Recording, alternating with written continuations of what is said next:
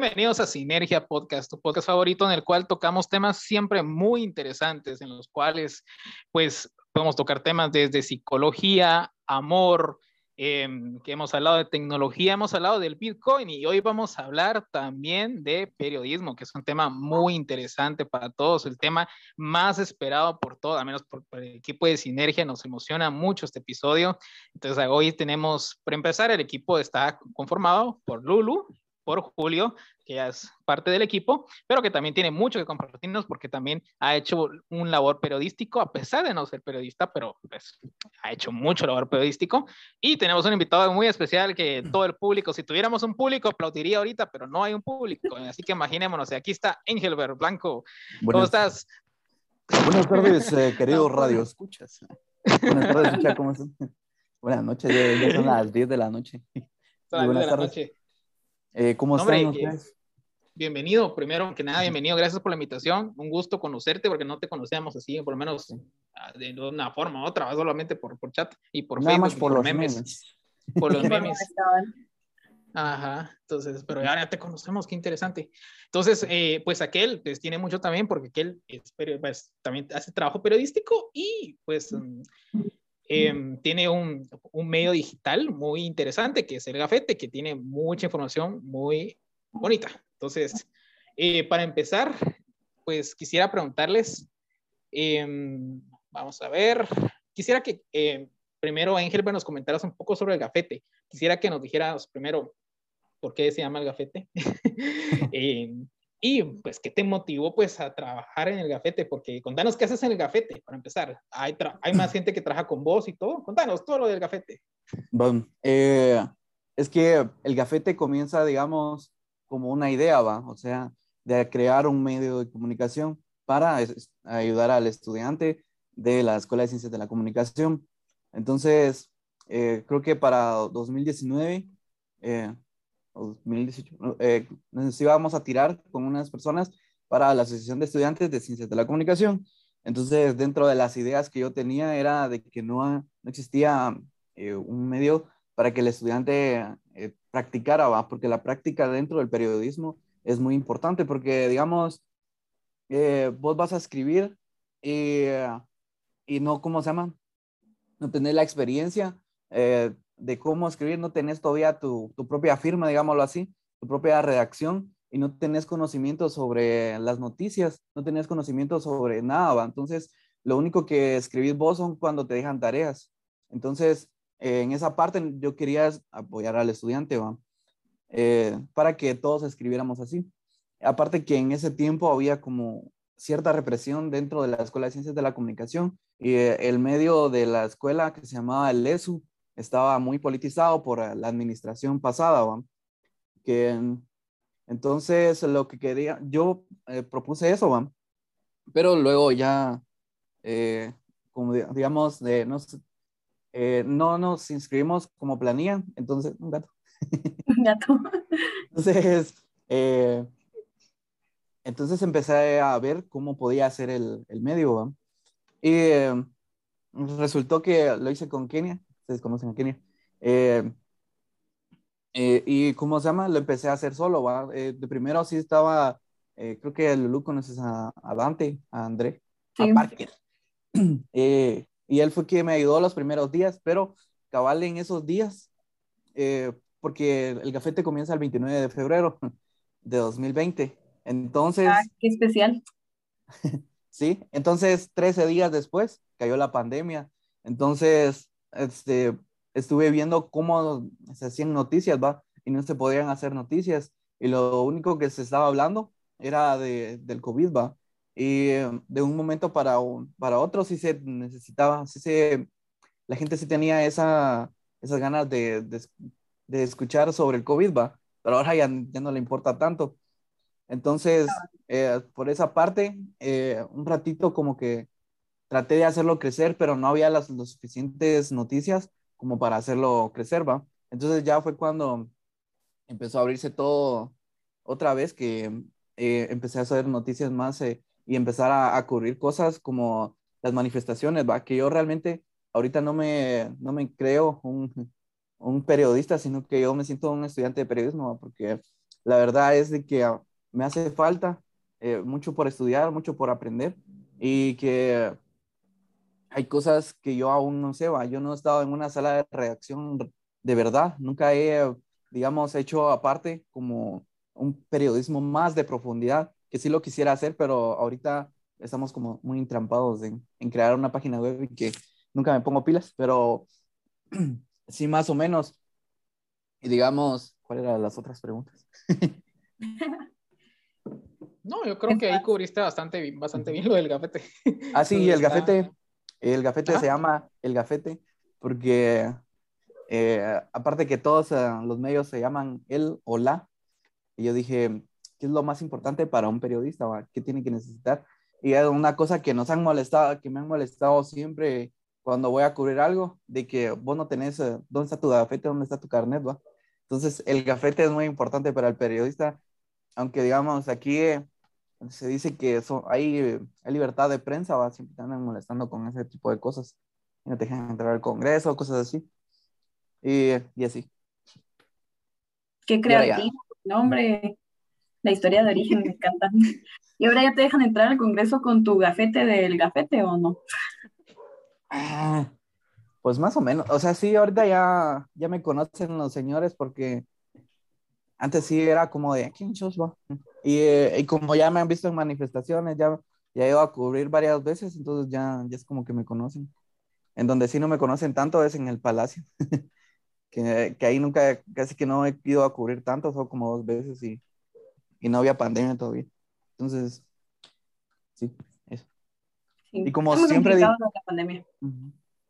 Sí, y digamos, eh, eh, el Palacio no es como que también sea difícil de cubrir, porque digamos ahorita al, al menos Yamantei le gusta llamar la atención, ¿va? entonces hace en vivos para toda cosa que va a hacer y, y los ponen en, en, YouTube, en Facebook o en Twitter, ¿va? entonces así se hace la notita rápida. Ah, qué interesante. Hay que adaptarse y sobrevivir, dicen por ahí. Y pues justo, gracias por compartirnos esta historia, ¿verdad? Viendo cómo, cómo nace desde esta necesidad que mencionabas de los estudiantes, ¿verdad? Y de tu propia práctica como estudiante, ¿verdad? Porque pues tú estudias ciencias de la comunicación y eh, creo que salís con el título de periodista, no sé, eh, o de licenciado en comunicación, pues, eh, pero ahora pues yendo un poco al lado de Julio, que justo como mencionaba, es sociólogo.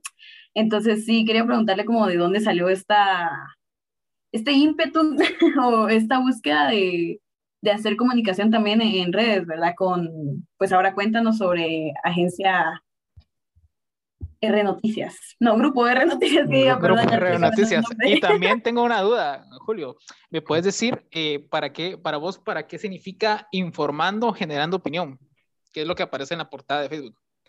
Mira, con, con este amigo Alan, ¿verdad? Nos juntamos después de o sea, estudiamos desde niños, de ahí por alguna razón directamente siempre nos, por situaciones de la vida nos separamos y al final, pues la vida nos hace volvernos a reencontrar.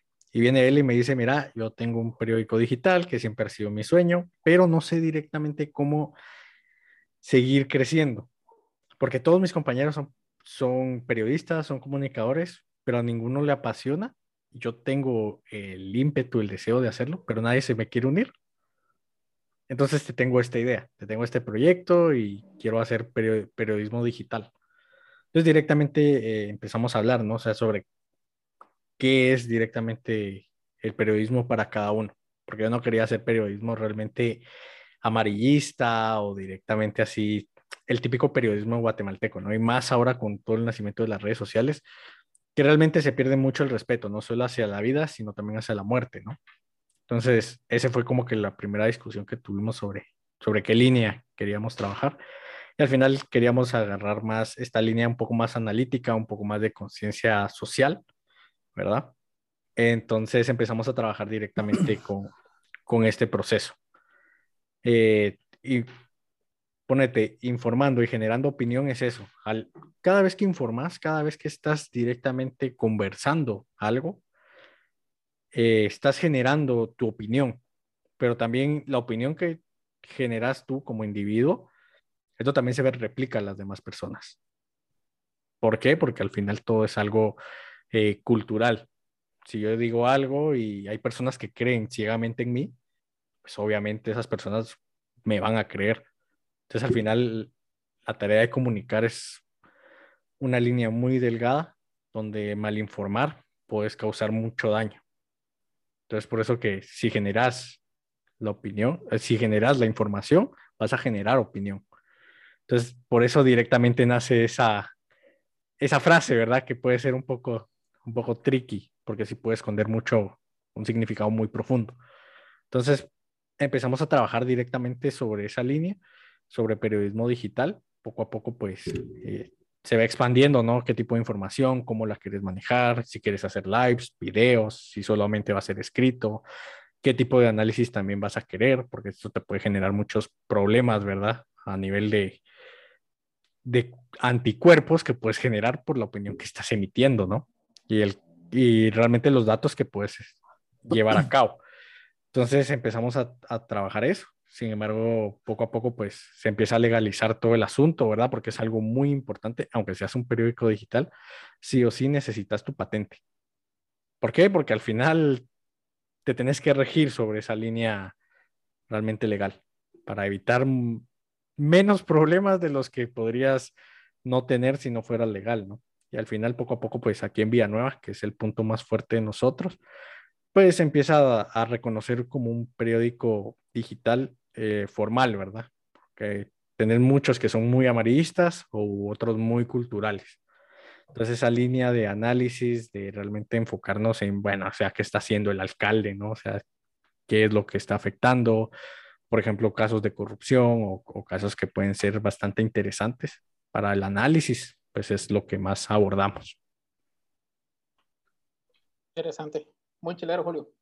Entonces, ahorita quisiera preguntarles, bueno, los dos tienen pues sí, estos medios que son, se puede decir, independientes, ¿verdad? Yo creo que bueno, pues tiene un medio que sea dependiente, ¿verdad? Entonces, eh, quisiera preguntarles para ustedes, ¿qué conlleva llevar un medio independiente o qué es un medio independiente para que la gente lo conozca, sepa cuál es la diferencia, ¿verdad? Que yo creo que es muy interesante.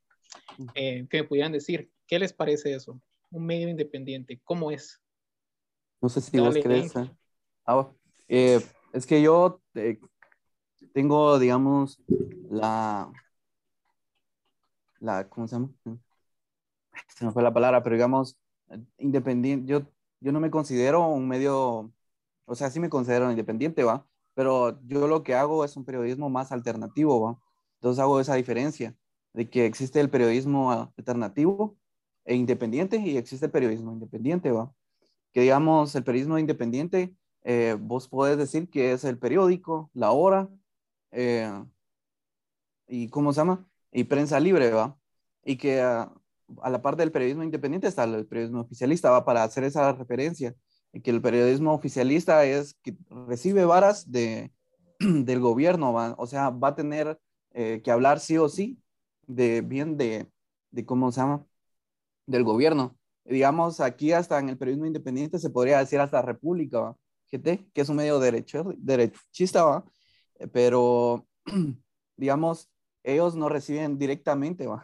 o sea, no está en el financiamiento eh, que reciben del, del gobierno, al presupuesto nacional no recibe, no le dan a, República dinero, ¿va? sino que de los ARSO y cosas así, ¿va?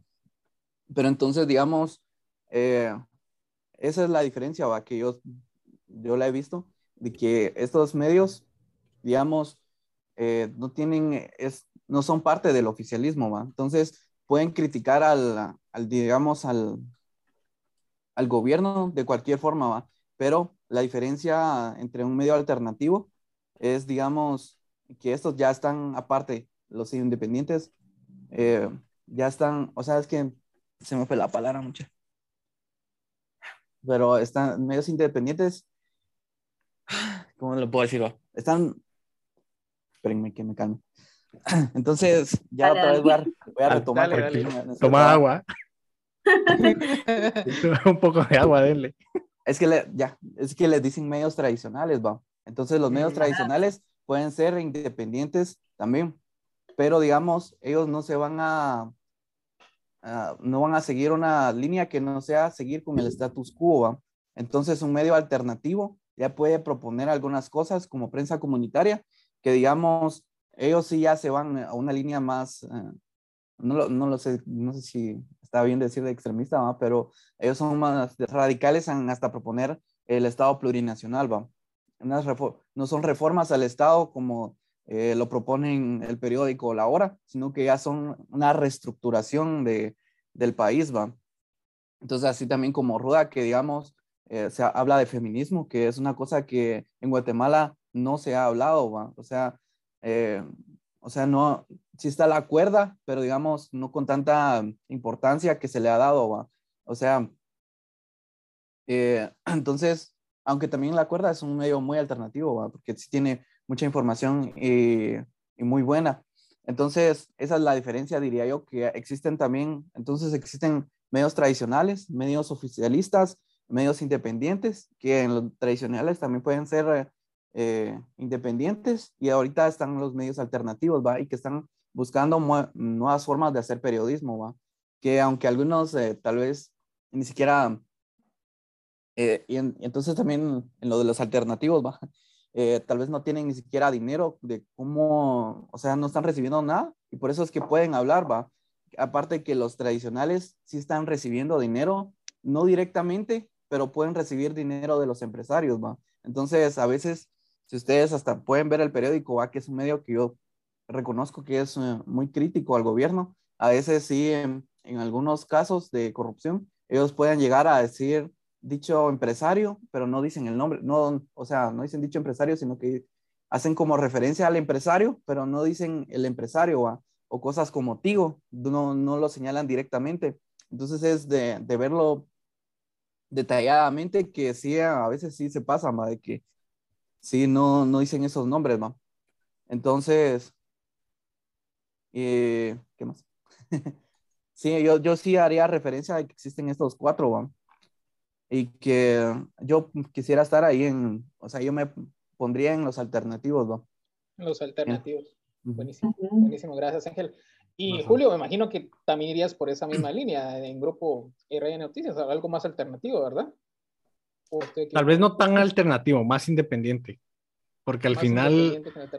Ajá, porque al final, mira, ser objetivo en cualquier rama es muy difícil, más en todo lo que tiene que ver con, con seres humanos y, y lo social, ¿no? Y como aquí estás emitiendo realmente opiniones que pueden afectar a uno u otro sector, independientemente eh, la ideología que sea, pues al final siempre va a afectar el status quo o afectas al otro lado. Siempre alguien va a salir perdiendo. Entonces, al final, yo creo que es más independiente, por el hecho de que en algún punto sí tenés que ver si querés que tu medio sea como rentable, porque al final no vas a hacer las cosas de gratis. Lo puedes empezar eh, haciendo como un hobby puede ser tu pasión, pero al final vivís en el sistema capitalista y necesitas comer y necesitas sentir que progresas. ¿no? Que es como que la filosofía capitalista. Entonces, al final, sí tienes que ceder como, como algo a cambio, ¿no? En nuestra parte, directamente, sí, somos críticos, pero a cambio, pues, puedes ceder directamente a esta parte cultural. Ah, bueno, ayudemos a los artistas, tanto nacionales como internacionales, les puedes dar como un espacio ahí. Y por ese espacio, pues, qué sé yo, pues, darle algún beneficio de darle alguna entrevista en exclusiva o algo así. Entonces manejas ya directamente como, como medios de comunicación y como, como espacios para, para la cultura, ¿no? Que muy poco hay. Y si quieres ir, por ejemplo, aquí a, a cadenas nacionales, pues son muy caras de acceder, ¿no? O sea, no es de que salgas porque sos famoso, salís porque pagué para ir a tal cadena. O pagué incluso para salir en este periódico y en este periódico y en este periódico. Entonces son como las cosas que en algún punto tenés que ceder. E incluso los periódicos alternativos aquí lo tienen que ceder directamente bajo agendas y financiamiento que muchas veces vienen del extranjero o de, propia, o de la propia comunidad que está rigiendo ese, ese medio de comunicación, ¿no? Como los, las radios comunitarias, que son algo bastante poderoso en el interior, pero en algún punto se tienen que financiar. ¿Por qué? Porque así, así funciona. Tienes que ceder algo. Entonces, pero sí concuerdo, hay periódicos que son alternativos, hay otros que son más independientes, que sí van a intentar tener su propia filosofía, su propia línea de trabajo.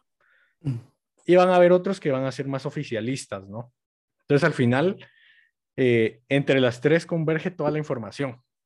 Y entre las tres puedes ver qué línea se va a manejar. Y eso puede ser bastante interesante si quieres analizar todo el medio de, de comunicación guatemalteco o incluso a nivel internacional. Te puede dar muchísimas herramientas y análisis. Por ejemplo, comparas todos los medios de comunicación aquí en Guatemala con México y México es demasiado grande. Pero claro, México también tiene un, el sistema de, de comunicación de ellos es tan grande por el financiamiento que tiene, que obviamente vienen de, de cosas ilícitas. Y oh. entonces directamente... Te, van a funar de, de, México. No, pero, pero es algo que pasa, o sea, incluso... Pero y la mentira. Pero, pero directamente, en Guatemala también está sucediendo. Pero es donde, bueno, para encubrir un poco todo este tipo de noticias, ¿verdad? De que salen, pues se empieza a invertir en este tipo de, de farándula, ¿no? Que es lo que tiene México. Aquí en Guatemala lo intentan replicar, pero no sale bien. Sale bien. Exactamente. En cambio, en México se usa mucho la farándula para encubrir todo ese tipo de, de problemática que está pasando, ¿verdad? Entonces, puede ser bastante interesante analizarlo de esa manera y va a depender de cada director, de cada creador de contenido, qué es lo que quieres crear y para quién lo quieres crear. Justo, qué interesante eso que decís, Julio. La verdad, a mí sí me queda la, la duda de en dónde cae sinergia también, ¿verdad? Porque pues, justo como tú mencionas, o sea, la tarea de comunicar, pues, por mucho que, digamos, a los estudiantes de, de periodismo les apasione investigar y comunicar, y pues es su carrera, ¿verdad? O sea, no, no lo van a estar haciendo de, por la pasión al arte, ¿verdad? Y toda la vida ahí de gratis.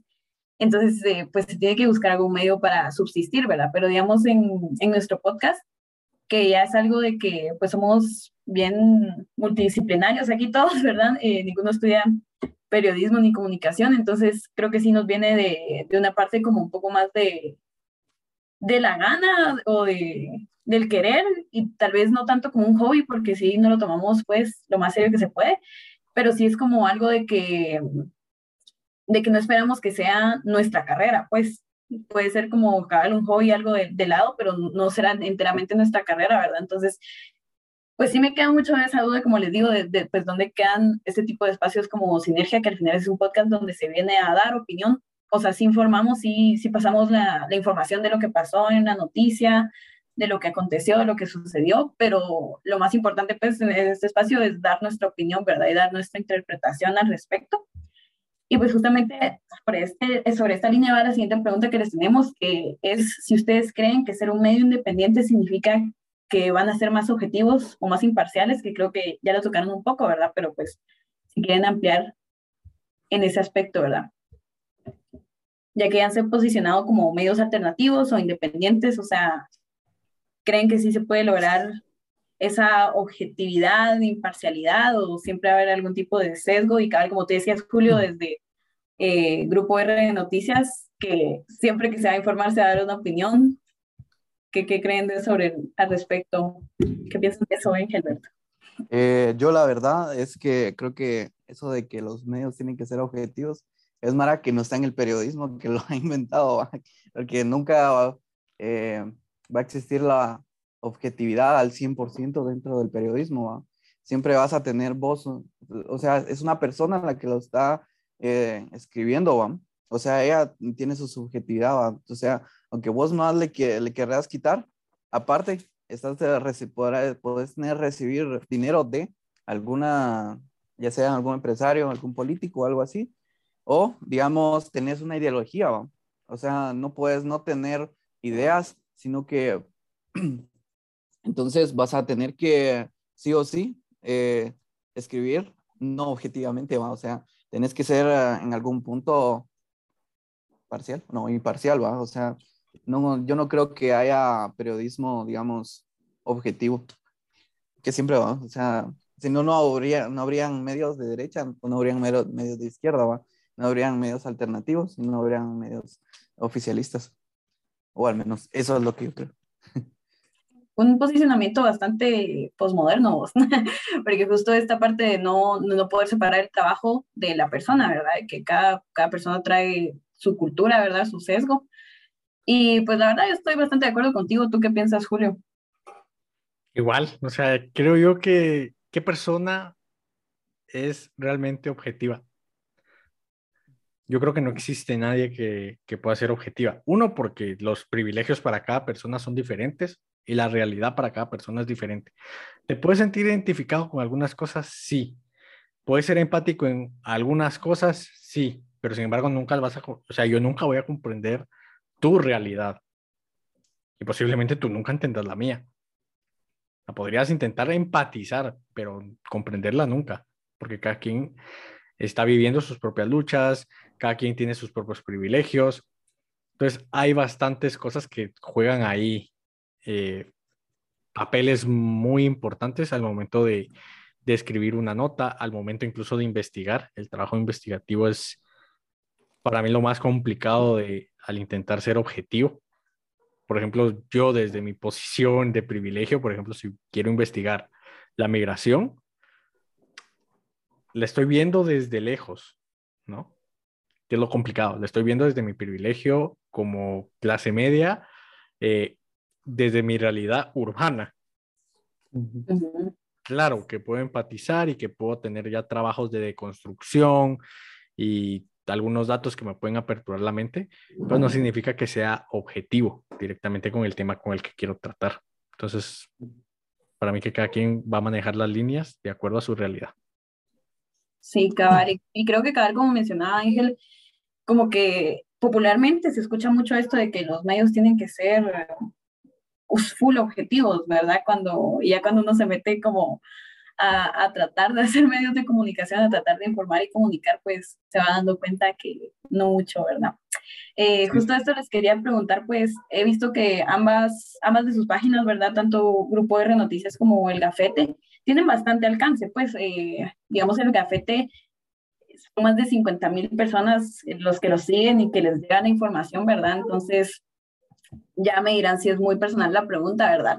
Pero les quería preguntar si ustedes han buscado cómo monetizar estas páginas en, ya en redes sociales, ¿verdad? Que, que son las herramientas más usadas, Facebook, eh, Instagram quizás, bueno, que al final es el mismo grupo de meta, ¿verdad? Pero, eh, o sienten que no, no monetizarlas también es como un posicionamiento de decir eh, que pues queremos seguir siendo independientes y seguir sin recibir dinero de, de Facebook, ¿verdad? ¿Qué opinan de eso?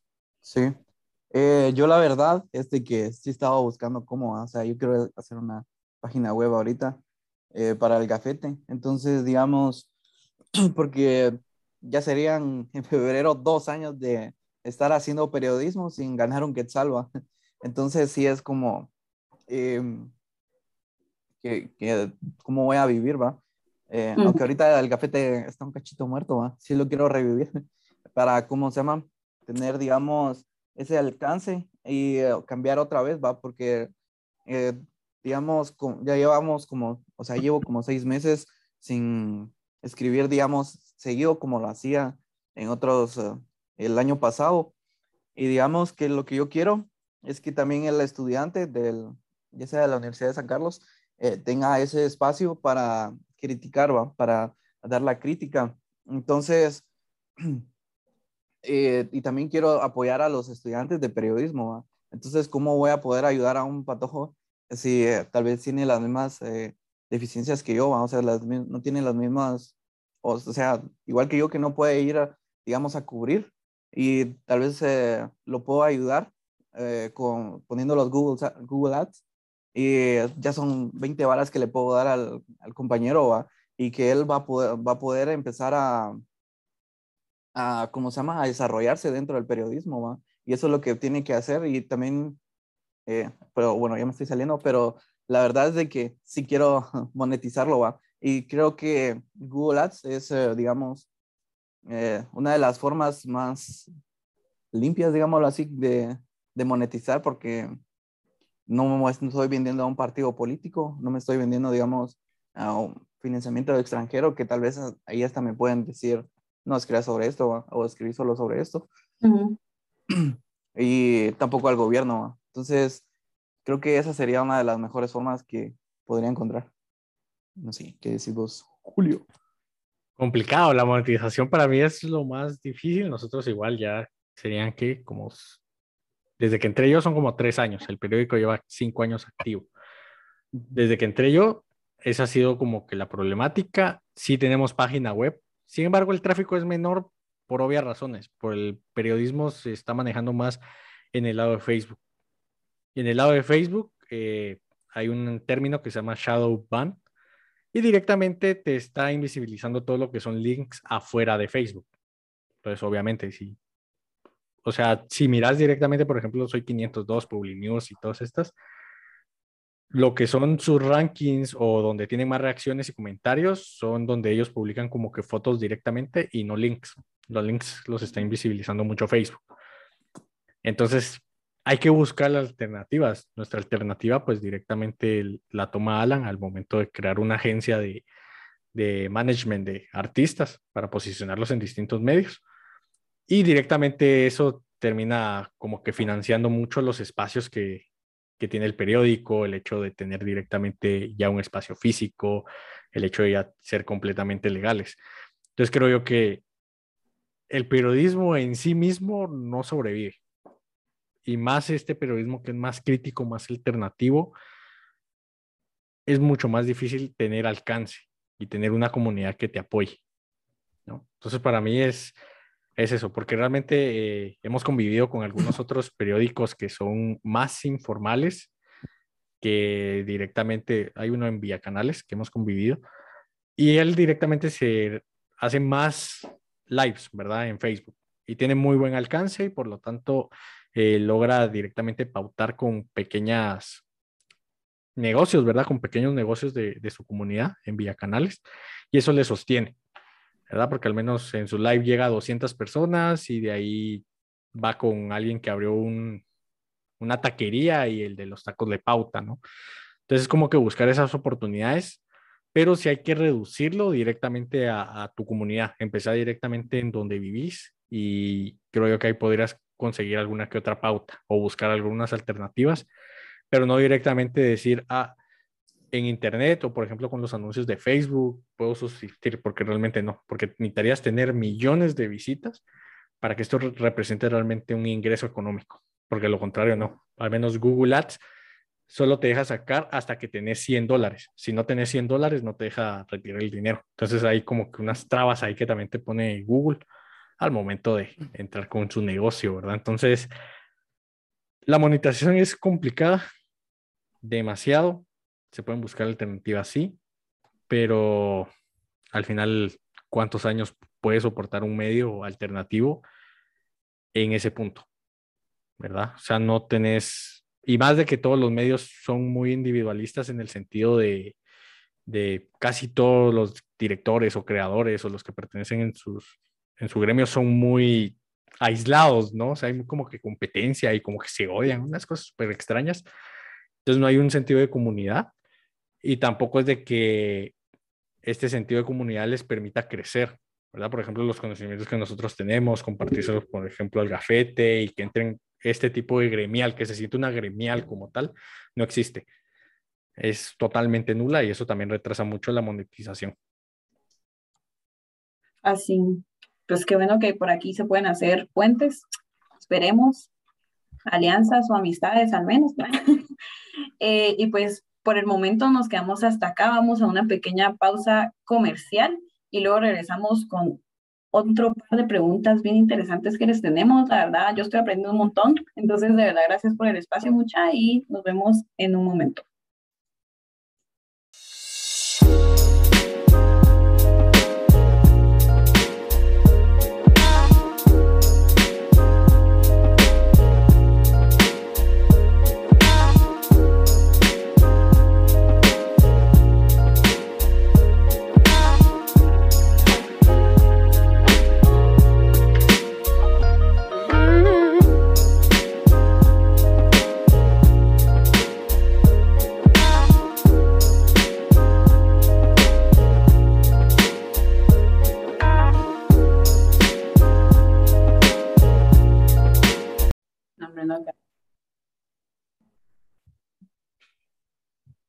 Y bienvenidos nuevamente a Sinergia, ya hemos regresado, entonces vamos a continuar con esta charla muy interesante. Entonces ahorita vamos a entrar, ya entramos en un tema un poco más complicado, hablamos un poco sobre pues, la monetización y lo difícil que es monetizar. Entonces eh, vamos a hablar un poco ahora el papel de la población, porque les voy a comentar algo. Eh, yo tengo una amiga que yo siempre, casi siempre la menciono, perdón, que siempre te menciono amiga, no voy a decir su nombre que, que, siempre me decía, a la mira, necesito que me recomendés como medios de comunicación donde yo me pueda informar bien, que me quiere, lo que, lo que la gente cree, que sea objetivo, que no sé qué, lo que la, es que eso es muy común, que la gente lo piense. Entonces, eh, y yo le dije, va, mira, pues ver este, pues ver aquel, le dije el gafete, que la. Y le dije un montón de, un montón de medios, ¿verdad? Y que yo conocía y me pareció interesante porque ella está exigiendo pues un valor periodístico importante. Ella no quiero, dijo, yo no quiero los medios no, tradicionales de siempre, yo quiero un valor periodístico. Ahora bien, ¿qué puede hacer la población para, qué, qué va a dar a cambio? Porque esa creo que es la clave. ¿Cómo se puede apoyar o valorar ese esfuerzo de esos periodistas? Ya sabemos que obviamente la monetización es importante, eh, pero ¿qué otras cosas puede hacer la población para valorarlos mejor a los medios de comunicación? Ahí los dejo a cualquiera que quiera empezar ahí. O Lulu. Chale, la verdad es que yo, con que me lean, me, me alegro, va mucha, con que sepan que, que la, la persona que hizo algo y que les está transmitiendo algo soy yo. Yo me siento así como ya emocionado, ¿va? o sea, se siente demasiado bien cuando también eh, ya reconocen al gafete, ¿va? Me dicen, ah, vos sos el del gafete, pues y cosas así, ¿va? Entonces, eh, el reconocimiento al periodismo es una de las cosas de que yo sentiría que tiene que ser muy importante, ¿va? Que también la, cambiar esa perspectiva de que se, que se tiene de que eh, cualquier medio es vendido o cosas así, ¿va?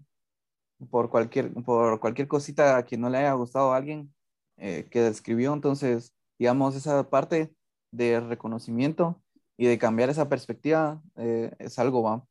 y que realmente a mí, eh, es que yo no soy tan, tan de tener tantas cosas, ¿va? Entonces, yo con un mi salario mínimo que me den, no, estaría bien. Estaría bien, ¿va? O sea, realmente yo con que pueda subsistir en este mundo, estaría, estoy bien, ¿va? Aunque no es como que no le quiera dar una casita a mi madrecita o algo así, ¿va? Cosas así bonitas que nos van a hacer llorar. Eh, no sé qué decís vos, Julio. Uf, tema difícil porque sí depende mucho de que es que aquí entra mucho la subjetividad de qué quiere cada quien con el proyecto que está realizando. Y yo creo que las redes sociales vienen a cambiar mucho este tipo de paradigmas, ¿no? Por ejemplo, muchos influencers que ahora se les dicen, o streamers o youtubers, lo que quieras, ellos empiezan, por ejemplo, cuando YouTube estaba ahí por el 2012, la gente subía videos sin esperar nada a cambio, la gente estaba compartiendo lo que le gustaba. Y había una mina de oro ahí y que la gente no se lo esperaba. Y ahora todos estos que empezaron son multimillonarios y de clase media que empezaron, ¿no? Cuando empezaron eran clase media. Y era algo lo cual no se esperaba. ¿Qué esperas al momento de generar contenido? Da igual que sea. Da igual si es periodismo, da igual si es sobre maquillaje, da igual si es sobre películas, videojuegos, da igual. Lo que quieras hacer en Internet a nivel comunicativo, periodístico, lo que sea. Necesitas un feedback de la gente. Que la gente venga y te diga, ¿sabe qué? Eh, me gusta su contenido o debería mejorar esto en su contenido. Eso te da bastante eh, calidad de, no solo para crecer, sino te hace sentir muy humano, porque te hace sentir que puedes seguir creciendo. Entonces, yo buscaría, en primer lugar, eso, o sea, de que realmente se forme una comunidad a través de lo que estoy haciendo, ¿no? A través de lo que estoy escribiendo, a través de la opinión que estoy dando. Buscar eso. Más que seguidores, más que dinero, que la gente realmente diga, me gusta tu trabajo o no me gusta por esto y esta razón y, y mejora esto, ¿verdad? que sí necesitas un salario mínimo, como, decía, sí, o sea. Como un mínimo. Como un mínimo, o sea, con, eso te conformas, porque eso le permite al periódico vivir. por ejemplo, ¿querés crear un periodismo alternativo?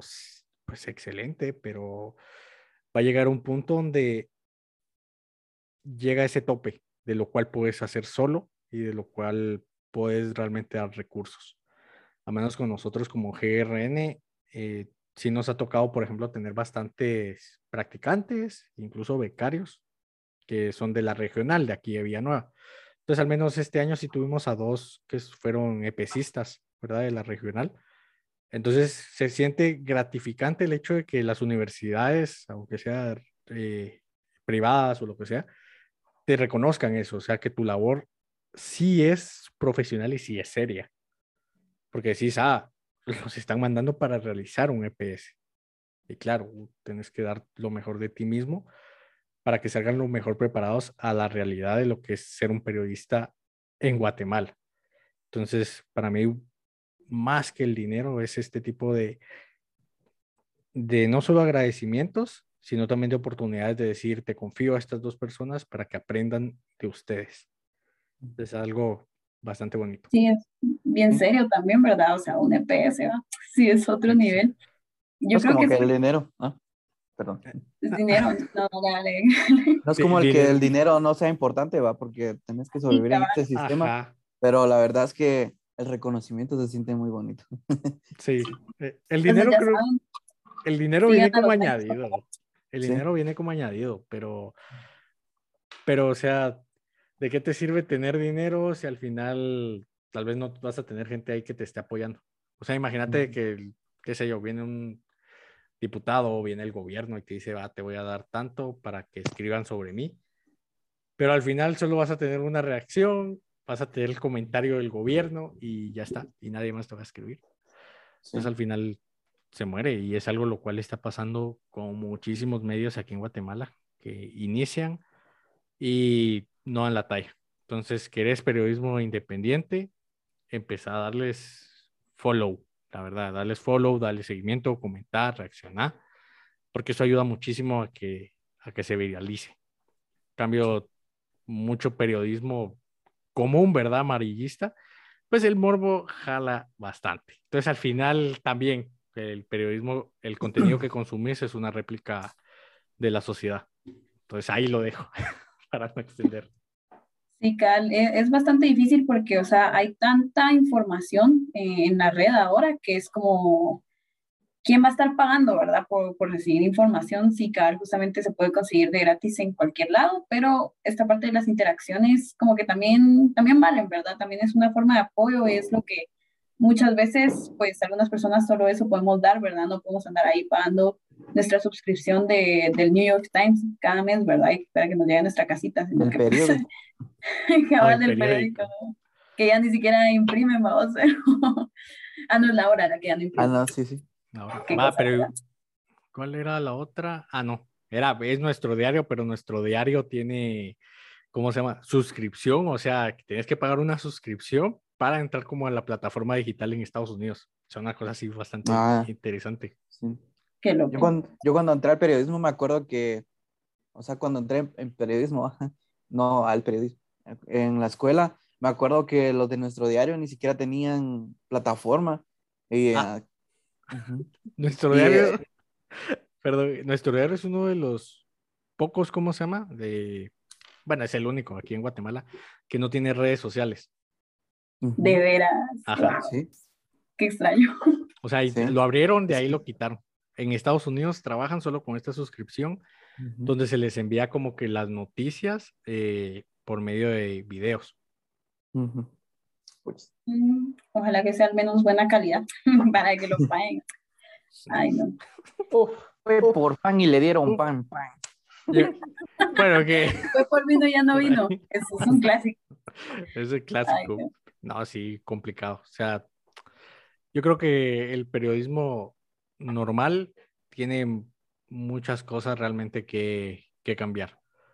Porque en la era de la digitalidad que evoluciona tan rápido, el problema no es directamente sentirte identificado directamente con, el nombre. ¿no? O sea, la, la, gente no se va a sentir identificada por GRN Noticias, no se va a sentir identificada por Soy 502, O sea, las que tienen más éxito son aquellas las que tienen una persona.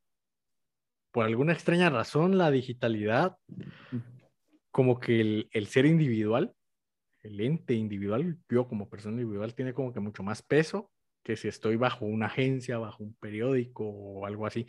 Entonces es bastante más interesante analizar las redes sociales desde esa perspectiva. Yo tal vez sí contradeciría, contradeciría, o sea, estoy en contra de eso, pero porque, pero a la, a la vez no va, porque digamos, como plaza pública tiene, tiene una persona, digamos, detrás y tiene muchos columnistas, ¿va? O sea, no decís vos, eh, aquí, ¿quién es plaza pública, va? No sabes porque aparte hay muchos columnistas, no sabes ni quién es el director general y eh, conoces a algunos periodistas, ¿va? Y eh, Nómada, tal vez hasta eso fue lo que lo dañó, ¿va? De que se supo quién era la, la persona, como, o sea, era el, quién era el director general, ¿va? Y lo fundaron. y, eh, y, así y se cayó toda la estructura, cabal. Pero si te das cuenta, al final se mantiene siempre la individualización, porque poner de plaza pública, la gente se termina siendo conocida por las mismas columnas. Ah, ah, escribís en plaza pública, entonces, incluso hasta en, número de reacciones, hay columnistas que son más populares que otros. Entonces siempre se mantiene como que esa dinámica. Es, es bastante extraño todo lo de Internet, que se individualiza sí, porque, Sí, pero aunque, o sea, yo realmente a Plaza Pública no lo, no lo leo por las columnas, sino que más por, por las investigaciones, porque eso no es así. Sí, yo si pudiera, pues, si pudiera estar en la Landívar, yo ahí sí me metería mucho, la verdad. en la escuela yo lo miro así como en periodistas como Pía Flores, que pues justamente estaba en Nómada, pero se hizo como, como que tuvo mucho más fama como por su parte, y luego pues hasta inició su propio medio que es Quorum, ¿verdad? Y tal vez no, no es que Quorum sea exactamente ella, porque hay muchísimos cronistas y muchísimos periodistas, pero como que ella sí tiene un gran alcance, ella, su persona, ¿verdad? Ahí es donde lo observo, pero siento que igual siempre los medios que tienen así pues un nombre y, y que cabal como tú decías tienen que estar legalmente constituidos y todo. No sé si es el mismo proceso que una empresa o es pues algo diferente, pero igual tienen bastante, bastante alcance, siento yo. Un ejemplo, el gafete.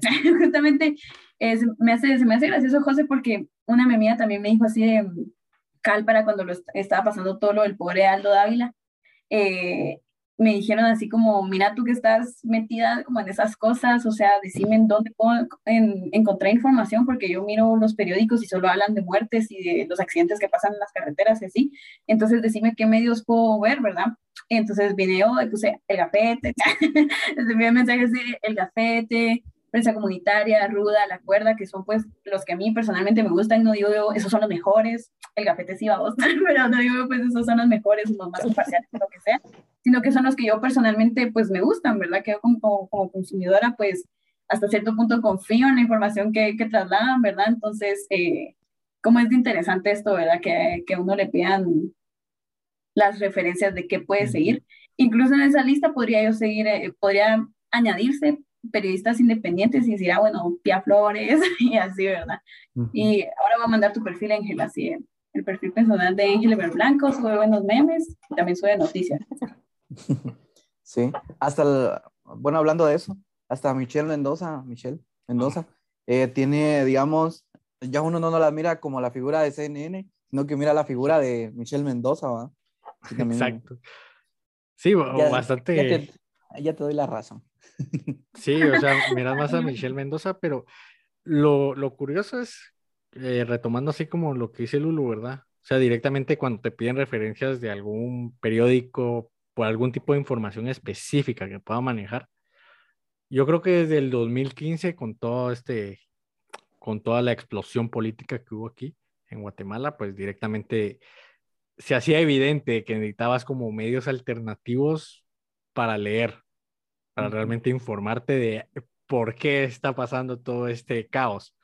Entonces creo yo que desde el 2015 se fortaleció mucho este tipo de, periodismo independiente alternativo y es bastante genial ver que cada vez están naciendo nuevos. Yo incluso he visto ahorita que cada día salen algunos otros ahí que me recomienda Instagram, ¿verdad? E incluso, por ejemplo, TikTok tal vez no es tan no es tanto más institucional, pero sí hay bastantes eh, creadores de contenido en el lado de TikTok informando, ¿verdad? Por ejemplo, ah, ¿por qué pasó esto? Entonces, curioso. El siempre incómodo. Saludos a mi Byron. eh, ¿Cómo se llama? Cabal. Eso, pero digamos, yo en alguna, de alguna forma, lo que les digo es que sí, o sea, sí les doy los medios alternativos, pero les digo, no, no te quedes solo con eso, ¿va? porque también puede ser una verdad de, de ellos, ¿va? o sea, tienes que ver las, las otras verdades, ¿va? tienes que revisar tus fuentes, que te pasen el contexto bien, ¿va? y así. Entonces, yo, yo, o sea, les diría a ustedes que también hagan eso, ¿va? o sea, pásenle los medios eh, independientes y alternativos, pero también pásenle, o sea, algunos tradicionales, ¿va? Porque hasta a veces a veces los, los independientes, los, ah, los, ¿cómo se llaman? Los alternativos, por ser tan alternativos, a veces ni tienen las noticias al, al chilazo. Entonces... Sí, yo, yo creo que es como el balance, hay que manejarlo, pero ahí también entra otra problemática, la cuestión de tiempo. Sí. O sea, ¿quién va a gastar que se, o sea, leer te toma tiempo? Y al final, la información yo creo que los periódicos de masa, los catalogaría yo, van enfocados a eso, a las masas, ¿no? O sea, y, si tienes que trabajar tus ocho horas, te levantas a las cinco de la mañana, pues al final te interesa ver cómo está el tráfico. Pum, me meto a ver cómo está el tráfico. Ah, llevo a trabajar y ya ni me entero de nada porque estoy enfocado en el trabajo, me regañan o me despiden. Te enfocaste a tu trabajo, salís y otra vez directamente a lo que sería donde hay tráfico. Ay, mataron a alguien aquí, hay un accidente aquí. Entonces al final es como complicado. Si querés, o sea, como dice el buen dicho, ¿verdad? Querés realmente dominar a un pueblo, pues vuélvelo ignorante. Y realmente el tiempo juega un papel muy importante al momento de informarnos. Sí, cabal, se tienen que tener las cosas así al chilazo y al final pues también importa conocer, ¿verdad?, qué accidentes hubieron, si va a haber tráfico, no va a haber tráfico, cómo está la delincuencia y así. Eh, pero quizás no es todo, ¿verdad? En la parte de, de, política creo que ahí sí se quedan los medios tradicionales, o la mayoría que son amarillistas, como que se quedan cortos y no te andan contando qué hizo el Aldo Dávila en el Congreso, ¿verdad? Entonces, eh, creo que sí se mira mucho como la necesidad, eh, especialmente de los jóvenes, de, de, encontrar ese tipo de noticias. Entonces, justamente dejando pues algunos temas atrás y entrando a algo para la esperanza del futuro, eh, les queremos preguntar como que, ¿qué consejos les darían ustedes a los jóvenes que están aspirando al mundo del periodismo? ya sea pues a estudiar periodismo o involucrarse en alguna forma de periodismo o comunicación, que pues muchas personas fuera de la carrera de comunicación, como ya lo hemos dicho, se meten en este tipo de cosas, ¿verdad? Entonces pues no sé si tienen algún consejo, recomendación o si ustedes tuvieron algún reto durante su desarrollo, ¿verdad? Como de trabajo de periodistas, eh, que les hubiera gustado que alguien les dijera antes, ¿verdad? Que, que podían hacer mejor o, que podían evitar y así. No sé qué. Si quieres, inicio eh, yo y cerramos. Así cerramos con el, con el máster, ¿verdad? Con el crack.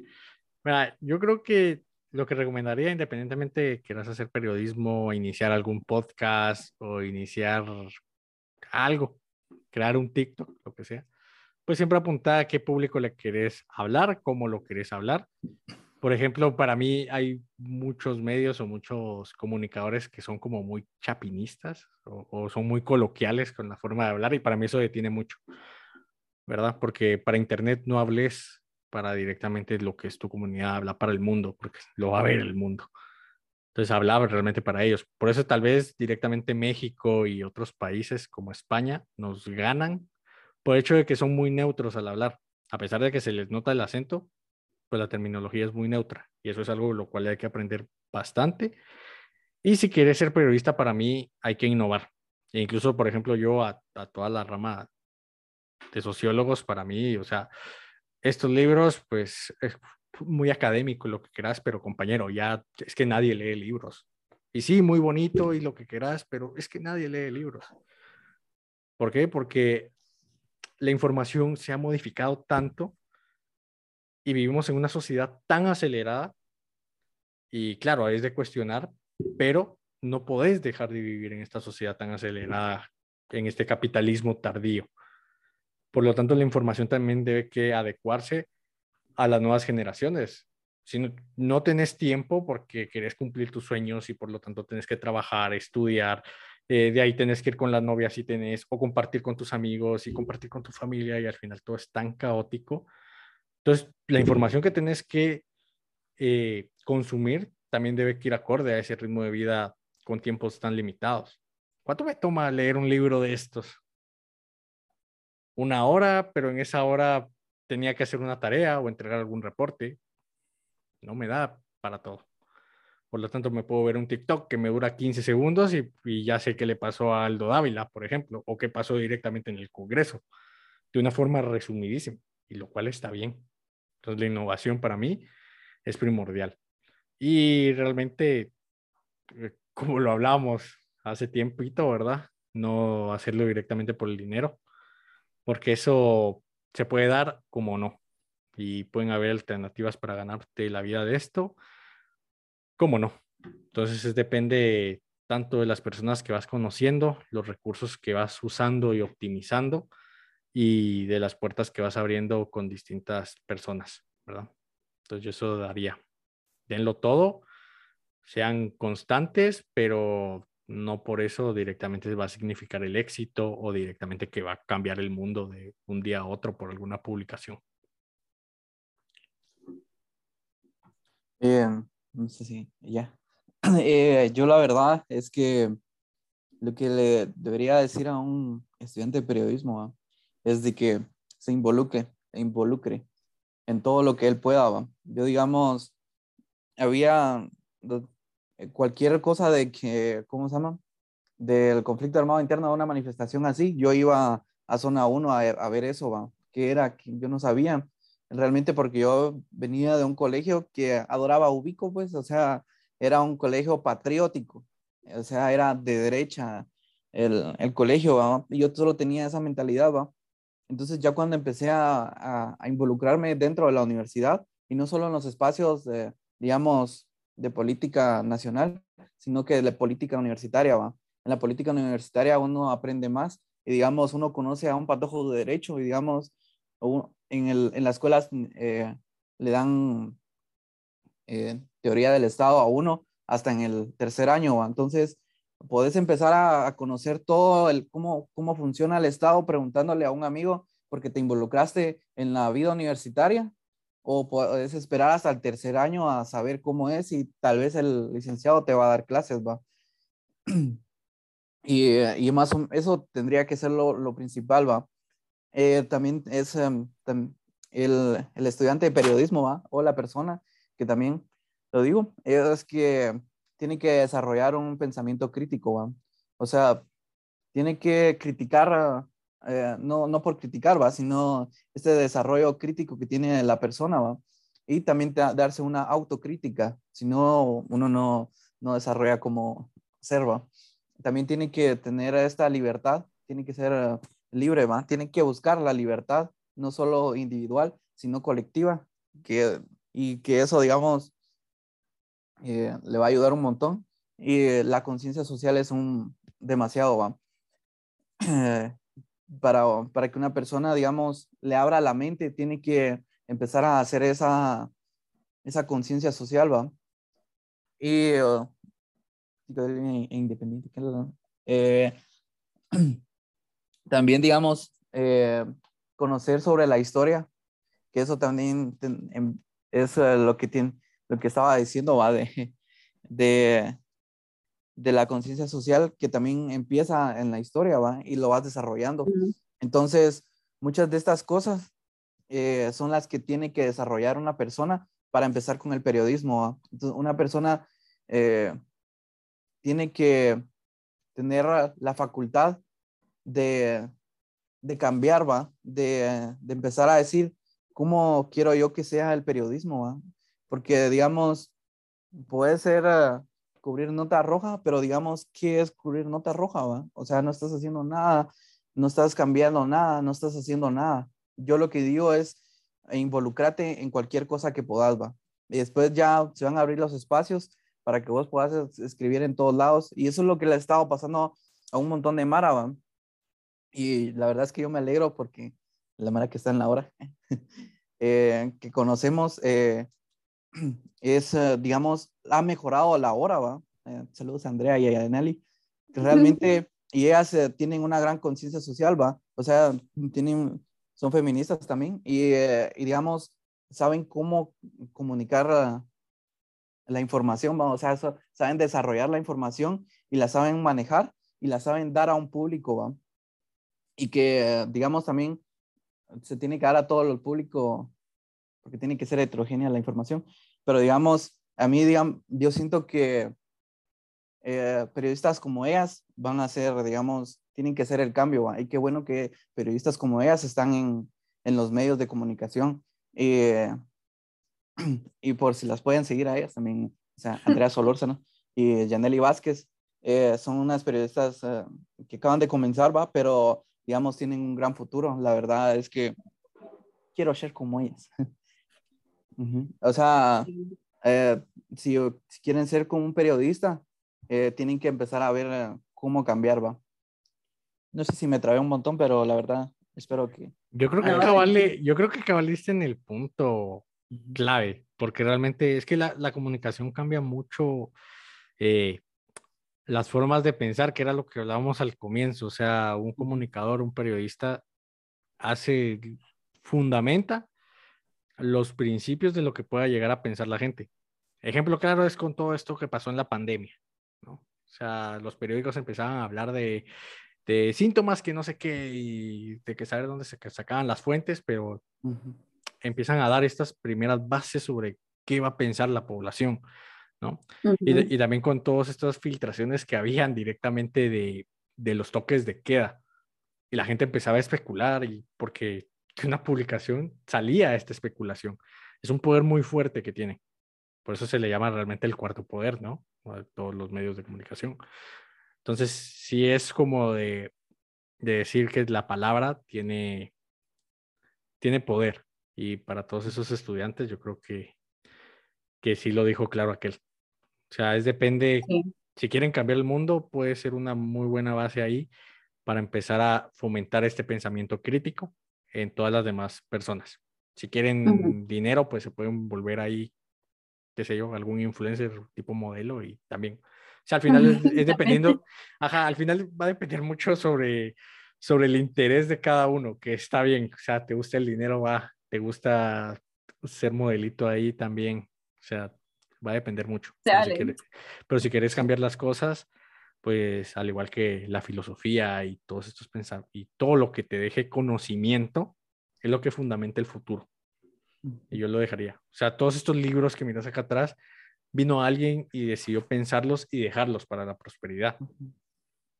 Y es lo, es lo, que se necesita, dejar cosas para la prosperidad. Sean libros, sean canciones, sean en tipo podcast, sean videos, esto va a quedar para la prosperidad.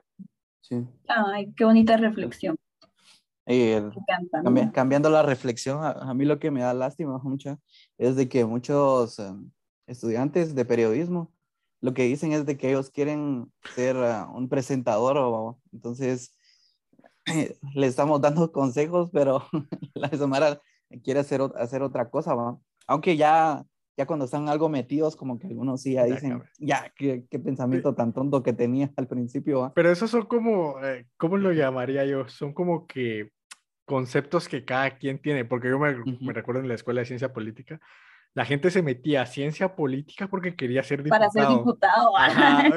y, con ese pensamiento vas en el primer año. Y por ejemplo, los de relaciones internacionales van para ser embajadores. y los abogados quieren hacer justicia. Así, así, es.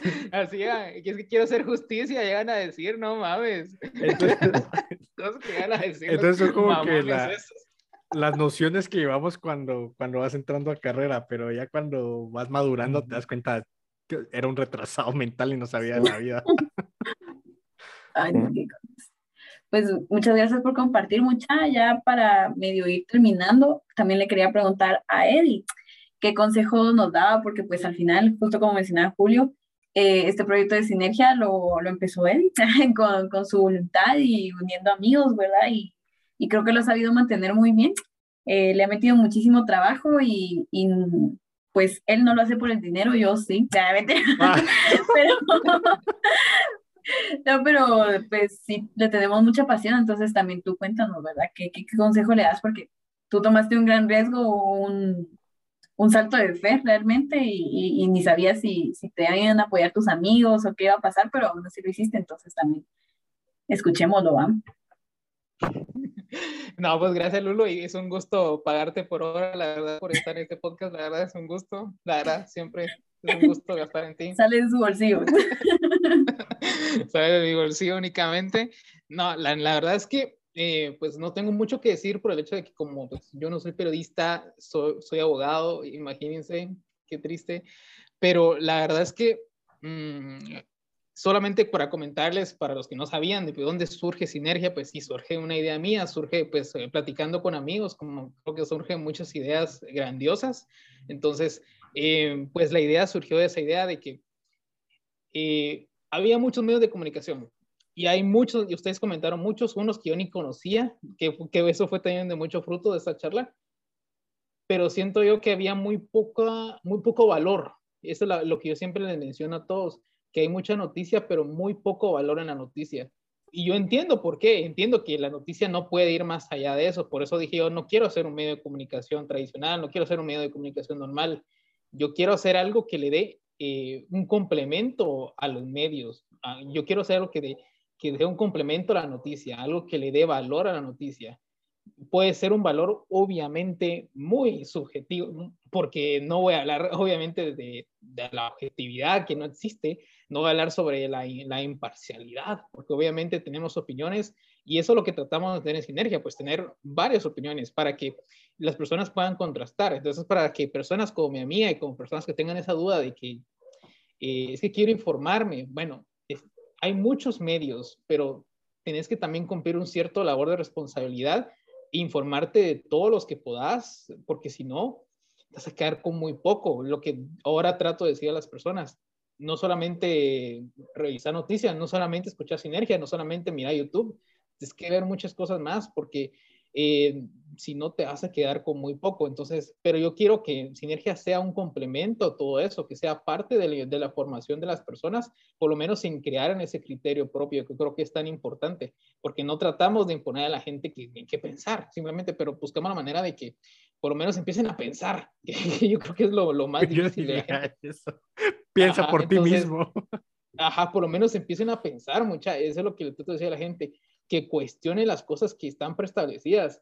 Eh, incluso la vez que invité a Lulo a participar en este proyecto fue porque un día estábamos hablando de, del sentido común, ¿verdad? Creo que sí, Lulo, estamos hablando de eso una vez, creo, no sé si te recordás. Y estábamos tomando. Eso no necesario contarlo. Conversaciones filosóficas. la próxima vamos a hacer este podcast, pero vamos a tener como una cervecita, un vinito. Sí, sí, sí. Más de la Vamos a en cuenta. Pero en sí, eso salió de que, de que yo consideraba de que el sentido común de, la, de, las cosas o lo que uno considera como sentido común es un poco mm, eh, también subjetivo, porque puede, lo que para, para vos te parece como que el sentido común de algo, puede ser que para otra persona no lo sea, o de las cosas que, que uno tiene como preestablecido, puede ser que para otra persona no. Entonces dije yo, eh, hay cosas que tenemos como, no, es que eso es el sentido común, eso no se puede cuestionar. No, no, cuestionarlo también, cuestionar esas cosas también porque tienes que hacerlo, pero porque es para vos, no es para otra cosa, es importante pensar. Entonces, eso es lo único por lo cual el, consejo que le daría a, pues, las personas, pues nada más que pues empecemos a pensar, empecemos a cuestionar las cosas. Entonces, eh, yo creo que vamos ahí terminando, ya no hay más preguntas, ¿verdad? Ya no, pero pues más nos queda agradecer a nuestros invitados, de verdad. Qué gusto y qué honor tenerlos por acá. Gracias por compartir pues sus conocimientos y sus vivencias que pues son muy variadas, muy ricas eh, y muy valiosas, ¿verdad? Entonces, de verdad, gracias por venir acá el día de hoy. Gracias. Gracias a ustedes. Sí, igual, muchísimas gracias. Y piensen. mañana trabajas también, entonces así que no te despidas. Y, y, gracias por dar tu trabajo de gratis, no como Lulu. Entonces. Ahí nos siguen. Pero bueno, igual. En la parte de abajo están las redes sociales, ahí nos pueden seguir. Y les vamos a dejar también pues, las redes sociales del Gafete también, que un gusto también que ahí esté. Y eh, ahí vamos a tener como futuros.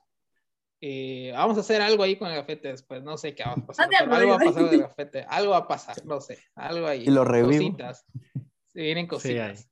Sí, se, vienen cositas. Se vienen cositas. Igual con grupo RN Noticias también se vienen cositas muy pronto, esperemos ahí que también vengan cosas bonitas y pues ahí síganlos. Quieren, pues como les decía, ampliar su vínculo de noticias, ahí lo van a conseguir. Entonces, eso sería todo por hoy. Pasen una feliz noche y nos seguimos escuchando otro día. Así que adiós. Adiós. Adiós.